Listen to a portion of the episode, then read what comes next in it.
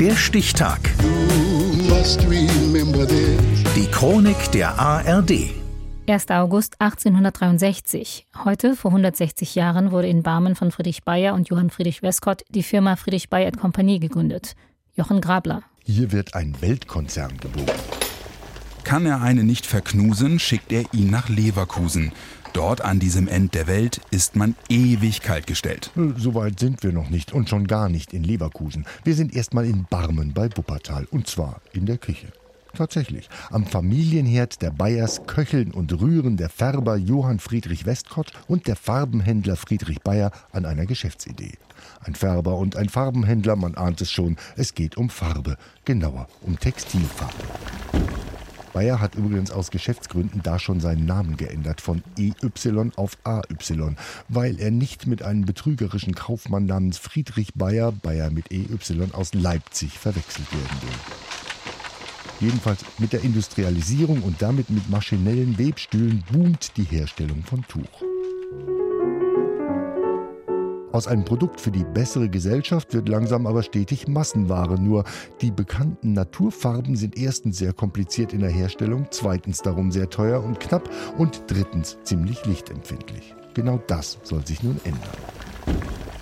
Wir befinden uns in der Gründerzeit der chemischen Industrie, weshalb Westkopf und Bayer sich an künstlichen Farben versuchen.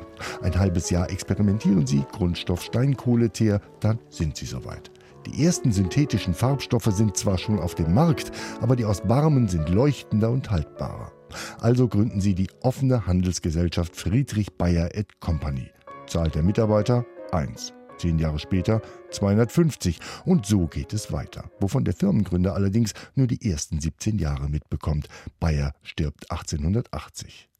Danach wird aus dem Familienunternehmen eine Aktiengesellschaft und ein Konzern. Das Unternehmen baut und baut, selbst auf einem Brachland bei Köln.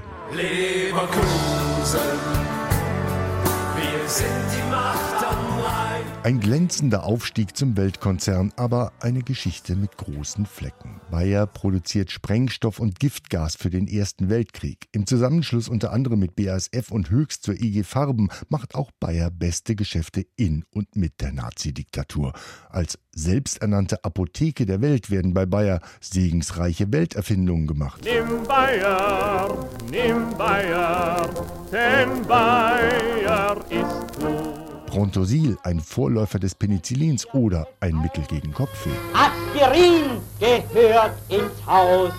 Aber eben auch weniger segensreiche wie Heroin. Mehr als 30 Jahre lang als harmloses Wundermittel verkauft, bis es verboten wird. 2001 muss Bayer den Cholesterinsenker Lipobai wegen zahlreicher Todesfälle nach Gebrauch vom Markt nehmen. Mehr als eine Milliarde Euro Entschädigungen, der Aktienkurs bricht ein, wirtschaftlich ein schwerer Schlag. Aber Bayer ist nach wie vor ein weltweit operierender Milliardenkonzern mit mehr als 100.000 Mitarbeitern und, nicht zu vergessen, mit angeschlossenem Spitzensport. Von Leichtathletik bis Fußball. Zwischen Bayerwerk und Wasserturm an Worden und Rhein unser Herz für unseren Verein. Begonnen hat diese Geschichte in der Küche der Familie Bayer in Barmen bei Wuppertal. Und dann mit der Gründung der Bayer Company. Heute vor 160 Jahren. Der Stichtag. Die Chronik von ARD und Deutschlandfunk Kultur. Produziert von Radio Bremen.